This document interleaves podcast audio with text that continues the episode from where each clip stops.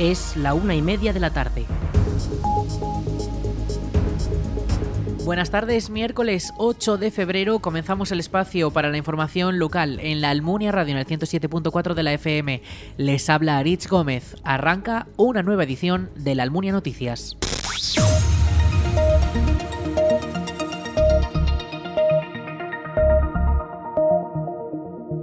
Aprobado el Plan Estratégico de Subvenciones. Fue el primer punto del Pleno Ordinario celebrado ayer.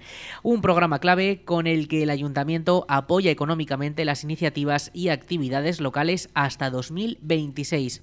Así lo explicaba Juan José Moreno, teniente alcalde de la Almunia. En las diferentes líneas estratégicas que tenemos de cultura, deporte, acción social, agricultura, como digo, eh, ya están definidas y tenemos unas cantidades. Eh, en este caso, podemos hablar que las ya definidas como, eh, mm, como las que se van a dar sí o sí con una cantidad asignada, pues podemos hablar del Club de Atletismo eh, con la carrera de montaña, del Club Deportivo La Almunia, de Adispaz, de la Asociación Florial Rey con el festival. Eh, con los diferentes cursos de verano y diferentes actividades de, UNIZAR y la EUPLA también con sus proyectos que tiene, con la parroquia, con la rehabilitación y, reparación de, de, un bien eclesiástico, pero que lo tenemos contemplado, de las fachadas del mantenimiento de fachadas en locales comerciales del casco para revitalizarlos. Eh, hablamos también eh, de Aicela, de la Asociación para, para, el Comercio de la Almunia y de Impulso para el Comercio de la Almunia, y también a la Sociedad de Cazadores por el trabajo que realizan con la bueno pues con el tema de los conejos, de la caza que están realizando y también de otras labores cinegéticas que realizan. Los concejales también han dado luz verde a la subsanación de errores administrativos en los expedientes para poder continuar con la subasta de parcelas en el polígono industrial La Cuesta. La alcaldesa de la Almunia, Marta Gracia, ha explicado a los concejales que hay empresas interesadas en instalarse o incluso expandir sus instalaciones actuales. Cuando el en el pleno anterior aprobamos el pliego para enajenación de las parcelas y una vez aprobado lo remitimos al Gobierno de Aragón para porque nos lo tienen que autorizar y entonces fue allí donde se dieron cuenta que en el anexo de lo que habíamos aprobado había un error porque había una parcela que no debía de aparecer porque ya había sido enajenada, que era la 143, y en cambio faltaban de incluir la 37, la 38, la 39 y la 64. Lo que hacemos hoy es únicamente modificar ese anexo el resto del pliego se mantiene igual y en el momento en que se apruebe se remite al Gobierno de Aragón, que lo están esperando ya pues para darnos la autorización, porque además necesitamos que se apruebe con rapidez, porque hay empresas que están esperando para comprar parcelas y no se las podemos vender hasta que esto no esté aprobado y publicado. Además, también ha salido con todos los apoyos la propuesta para declarar el Festival de Cine de la Almunia como actividad de interés turístico de Aragón. José Manuel Atorre es el concejal de Cultura y Participación Ciudadana. Bueno, la propuesta que, traemos a este pleno es, como ya se ha leído, em, solicitar al organismo competente la declaración del Festival de Cine de la Almunia como actividad de interés turístico en Aragón. El Festival de Cine es uno de los eventos que tiene más tradición y más historia en la Almunia, pero además eh, una serie de valores que tiene el festival eh, recogidos en la orden, que son pues eh, valores didácticos, educativos, culturales, turísticos y además para la Almunia supone un, evento que nos da visibilidad y además es un, evento que atrae a, población. Además de lo que supone como programación durante 10 días a lo largo de eso de la segunda semana de, mayo, es un evento que también concita la llegada de, público, de, espectadores, de participantes en actividades, de colegios, de centros escolares, etcétera. ¿Tiene impacto local?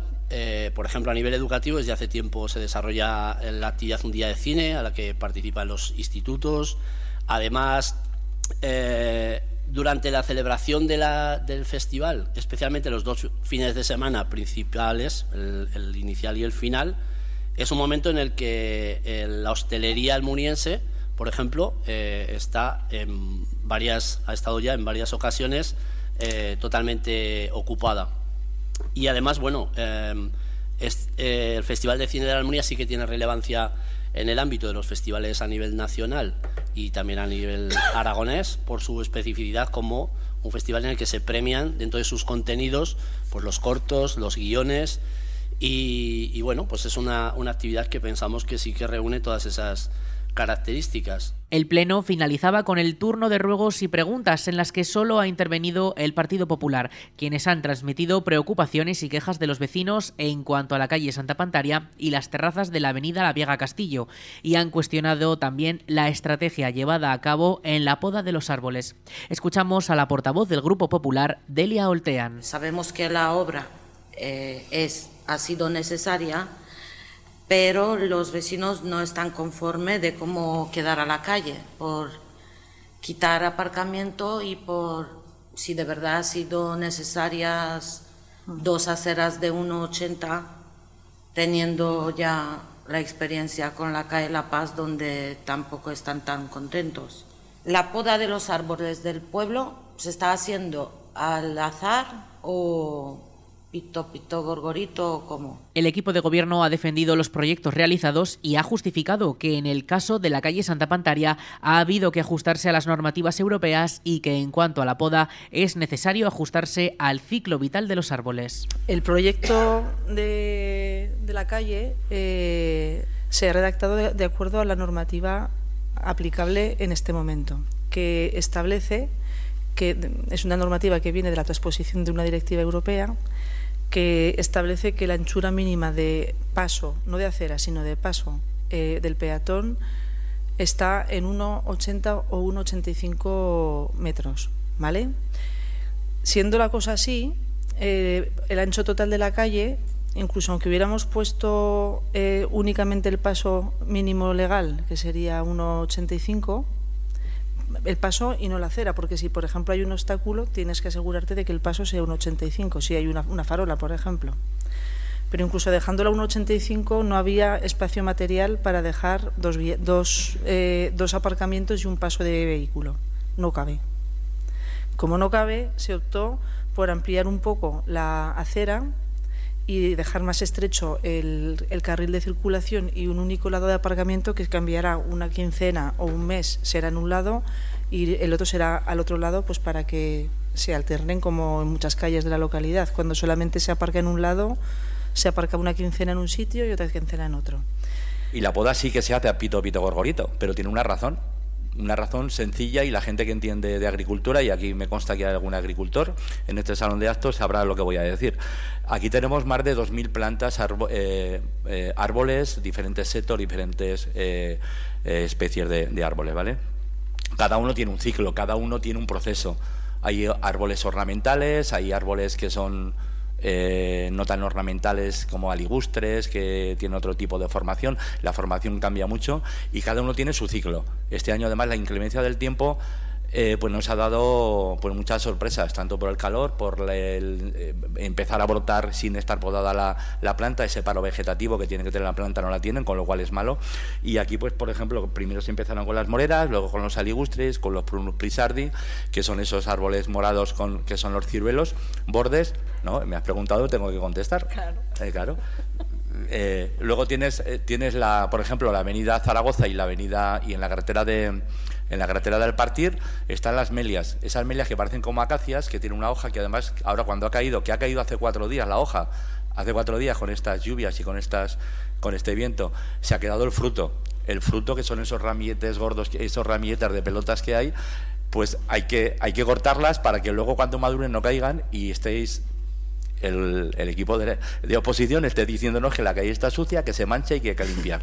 Con lo cual que también ha habido esas preguntas y hemos dicho por qué. Cada uno, como digo, lleva su proceso. Por eso no pueden adelantarse a la poda en algunos árboles que es perjudicial. Y no digamos de los plataneros, que los plataneros no es de ahora, sino de hace mucho tiempo, que siempre nos dicen, no se han podado, tanto en el colegio como en el parque. No hay que podarlos dicho por los expertos, no por nosotros, que se ha contratado una dirección de obra para que no nos pase lo del año pasado. El problema de las terrazas han explicado desde el equipo de gobierno que ya está en manos de la policía local, que será quien determine las pautas que se deban seguir ahora. Además, los populares han vuelto a solicitar cifras del coste de las fiestas de Santa Pantaria 2022, datos que ya solicitaron en el Pleno de diciembre.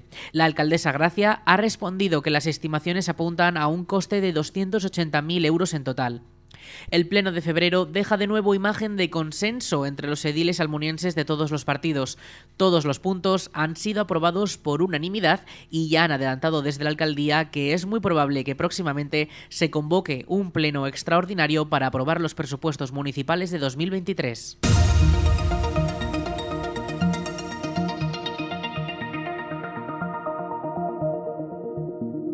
El cómic Lo Enigma Juan Altamira será presentado al público este viernes en La Almunia. La obra es una historia de suspense con el fraile y cocinero almuniense como protagonista en la que se conocen las principales localidades por las que transcurrió su vida.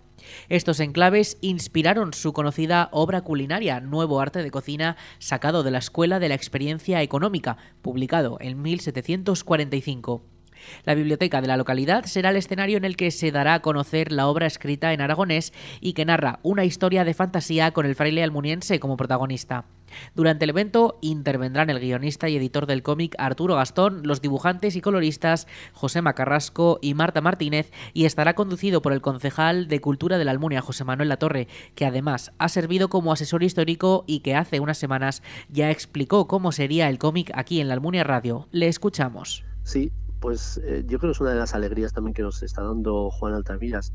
Em, hay mucho interés en él, hay muchas mm, nuevas creaciones del primer cómic eh, sobre Juan Altamiras y además en aragonés. Em, eso también es un hito en sí mismo y es un hito por dos razones, además de por lo que acabo de decir. Una, pues porque es un primer cómic en el que la protagonista es la Almunia, y es el propio Juan Altamiras, y luego es el primer libro que se escribe sobre Juan Altamiras que no tiene que ver con la gastronomía. Entonces es un cómic de, pues es una historia policíaca, donde se hace referencia precisamente a, al libro de Juan Altamiras y al propio Altamiras, y además está escrito en aragonés, con lo cual nos sirve también para, para ver que el aragonés tiene una utilidad real y que el cómic, que como dicen muchos, es un, el cómic es un arte total, donde hay ilustración, donde hay literatura, donde hay eh, trama de ficción, donde hay, bueno, pues en este caso hay una lengua de recuperación que es el aragonés. Y bueno, para mí es un, para mí es una muy buena noticia. Antes de la presentación, los asistentes podrán disfrutar de un taller de cómic intergeneracional titulado Mis abuelos leen tebeos, impartido por los dibujantes. En esta actividad, el público construirá una historia llena de referencias y recuerdos con la que poder compartir y aprender juntos. La entrada es gratuita a ambos eventos. El taller comenzará a las 5 de la tarde y la presentación a las 8 en la Biblioteca de la Almunia. Las frutas de la Almunia estarán presentes en la Fruit Logística 2023 de Berlín, una feria internacional del ámbito profesional de la fruticultura que se celebra desde el 8 al 10 de febrero. La empresa almuniense Orchard Fruit tendrá su propio espacio en el recinto bajo el paraguas de la marca Aragón Alimentos Nobles que impulsa el gobierno de Aragón.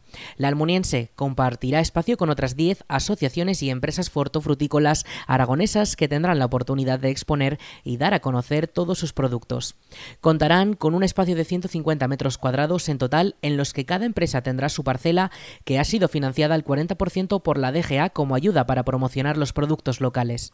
Desde el Gobierno de Aragón señalan que el modelo de participación agrupada en las ferias comerciales de carácter internacional incentiva la exportación de productos agroalimentarios aragoneses. Muestra de ello son las últimas cifras de exportaciones, ya que en 2021 Aragón exportó más de 150.000 toneladas de fruta, con la nectarina a la cabeza con 50.000 toneladas, seguida del melocotón con otras 45.000 y la cereza con 12.000 toneladas también. Todas estas cifras traducidas suponen unos 238 millones de euros.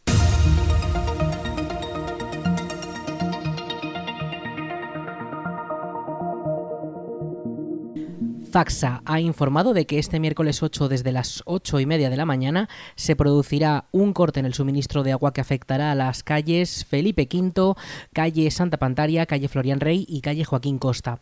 El suministro informan que se restablecerá sin previo aviso. Además, Faxa dispone de un teléfono de atención al cliente por si fuese necesario.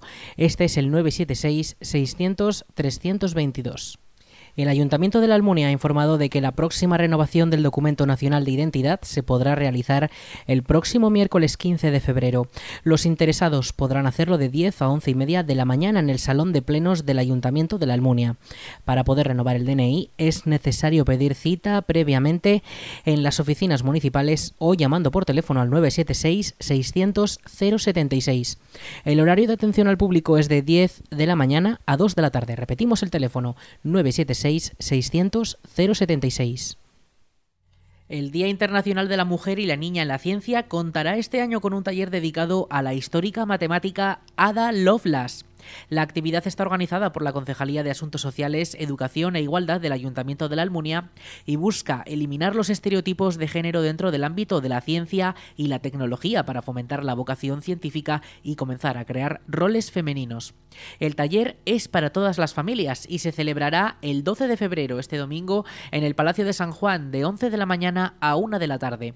Este se enmarca dentro de los actos organizados para conmemorar el día en el que la Asamblea General de las Naciones Unidas dedicó un día a promover la igualdad de género y el empoderamiento de las mujeres y las niñas, así como su participación plena y equitativa en la ciencia. Les recordamos, el domingo 12 en el Palacio de San Juan de la Almunia, de 11 a 1, un taller familiar dedicado a la matemática Ada Loveless. Más información en la web del ayuntamiento, laalmunia.es. Domingo Jiménez Beltrán ha fallecido este martes a los 78 años tras una larga enfermedad. El vecino de Calatorao fue alguien pionero en la lucha por la sostenibilidad y estrenó la dirección de la Agencia Europea del Medio Ambiente como primer director. En 2007 recibió también el Premio Nacional de Medio Ambiente. Además, Domingo fue fundador del Observatorio de la Sostenibilidad en España y fue alto cargo en diferentes gobiernos de España, en las etapas socialistas de Felipe González y José Luis Rodríguez Zapatero, de quien fue asesor de Medio Ambiente en 2004. El Ayuntamiento de Calatorao ha decretado dos días de luto oficial por la pérdida de uno de sus vecinos más ilustres, quien da nombre al Colegio de Infantil y Primaria de la localidad y que recibió en el año 2000 la Medalla de Oro de la Villa. También Teresa Rivera, vicepresidenta cuarta y ministra para la Transición Ecológica y el Reto Demográfico, ha querido mostrar sus condolencias por la pérdida del vecino de Calatorao. El sol brilla hoy un poco menos, ha escrito.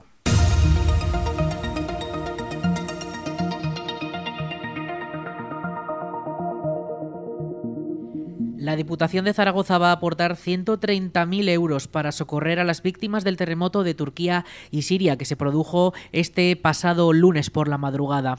La institución provincial destinará a esta catástrofe toda la partida disponible en el presupuesto de este año para ayuda humanitaria de emergencia.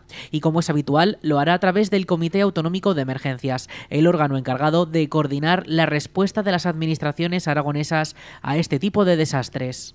La diputada delegada de Solidaridad Internacional de la DPZ, Elena García Juango, ha explicado que ha sido la Agencia de Naciones Unidas para el Refugiado de Palestina quien ha pedido la intervención tras el devastador seísmo para que las ayudas lleguen también a los afectados en Siria. La misma diputada ha señalado que la Diputación de Zaragoza va a poner a disposición del Comité Autonómico de Emergencias todos los fondos de los que disponen actualmente y si es necesario ya se verá si es posible una reforma de suplementarlos más adelante. La Diputación de Zaragoza junto a los sindicatos UGT y CESIF han aprobado el primer plan de igualdad de la institución que deberá aplicarse durante entre los años 2023 y 2026. El plan recoge ocho objetivos y 27 medidas para impulsar la equidad entre hombres y mujeres en todos los centros de trabajo de la DPZ.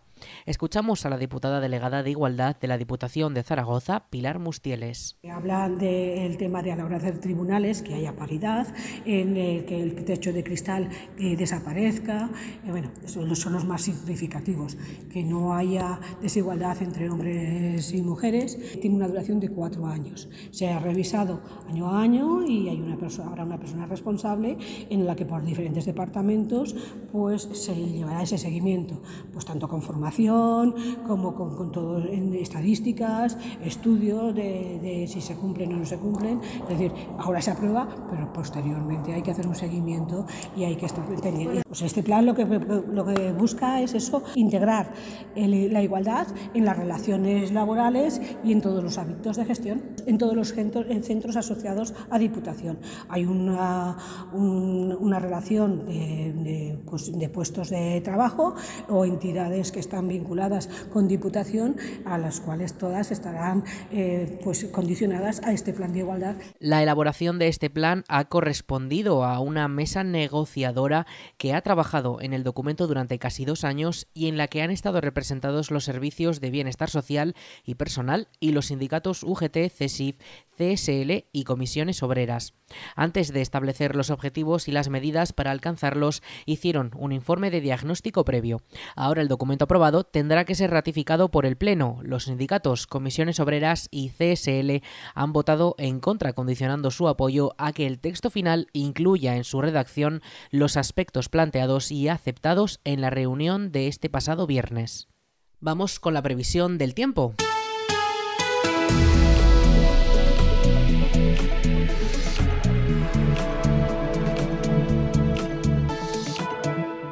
La jornada de este miércoles 8 estará destacada por esa nubosidad que tendremos presente, aunque para hoy ya nos esperan muchas más precipitaciones. Ya hemos tenido todas esas lluvias, eh, agua-nieve más que lluvia, durante esta pasada madrugada. La temperatura máxima hoy será de 10 grados y la mínima esta próxima madrugada llegará a los 0 grados. Mañana jueves sí que tendremos algo de nubosidad y esta noche sí que se esperan, esta madrugada más bien, eh, algunas precipitaciones de carácter más débil. La cota de nieve volvería a bajar hasta los 700 metros. Ya esta situación va a ir cambiando, las, las temperaturas mínimas comienzan a bajar, aunque las máximas también comienzan a subir. Tendremos más amplitud térmica, pero eso sí, tendremos también cielos despejados, sobre todo a partir de la tarde de este jueves y el viernes y el fin de semana y durante el principio de la semana que viene tendremos cielos muy despejados con prácticamente todo el día el sol.